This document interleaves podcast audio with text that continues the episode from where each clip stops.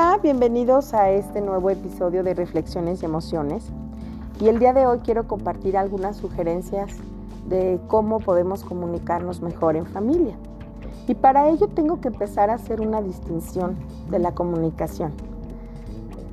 Podemos tener dos tipos de comunicación en familia, la instrumental, la afectiva. Bueno, la instrumental es muy sencilla, es aquella que únicamente comparte información, datos precisos, como a dónde voy a salir, a qué horas voy a llegar, qué tengo que hacer en el día, compartir labores. Pero el tipo de comunicación efectiva es muchísimo más profunda y es aquella que nos hace ser una familia mucho más funcional. Aquella comunicación afectiva tiene que ver justo con comunicar nuestros sentimientos, comunicar nuestras percepciones, comunicar nuestros momentos lindos y no tan lindos del día. Tiene que ver totalmente como una forma de comunicarnos emocionalmente hablando. Y para ello te voy a dar el día de hoy algunos consejos bien sencillos que podemos echarle de mano para mejorar esta comunicación afectiva en casa. Primero te voy a pedir que nos propongamos a tener momentos sin tecnología. Sí, la tecnología nos ha servido y también es un medio de comunicación, pero cuando queramos estar en casa y mejorar nuestra comunicación, es momento que nos atrevamos a hacer una pausa en la tecnología, tanto los adultos como los niños en casa, como los jóvenes.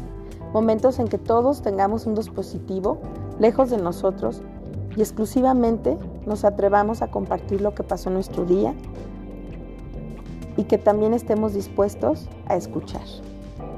Otra sugerencia es que, por ejemplo, en las noches cuando estés con tu familia, pensando a lo mejor en cenar todos en armonía, en un momento de paz, tratemos de evocar aquellos momentos buenos del día, que cada uno de los miembros de la familia pueda compartir, sí, lo que pasó y a lo mejor pasaron cosas no tan buenas, pero hacer mucha énfasis en qué cosas tan buenas sí pasaron y compartirlos con los demás miembros de la familia y siempre en un enfoque de agradecimiento.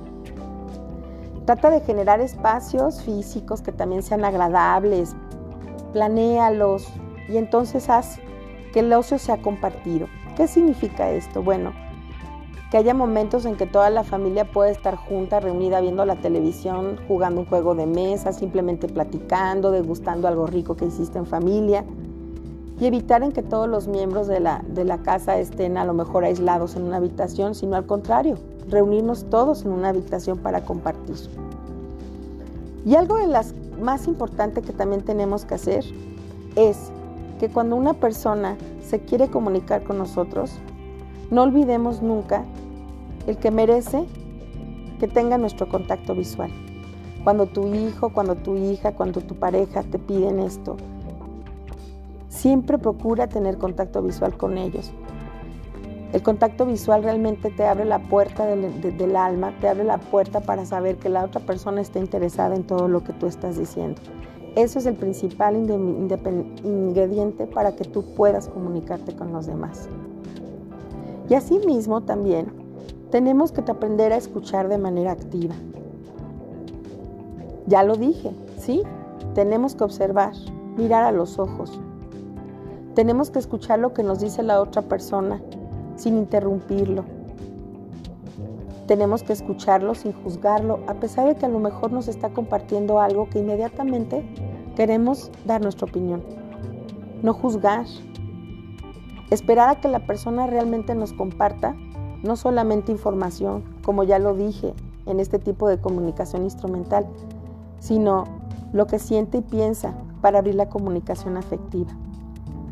Si tú permites que el otro haga esto, Seguramente él también en algún momento te regalará un momento de contacto visual y te regalará un momento de escucha activa que abra la comunicación afectiva en casa. Esas son algunas pequeñas sugerencias que podemos hacer en casa para que todos nos sintamos un poquito más comunicados. Esto fue todo. Gracias. Soy Pilar Aya Orduña, Instituto Kipling de Morelia. Thank you.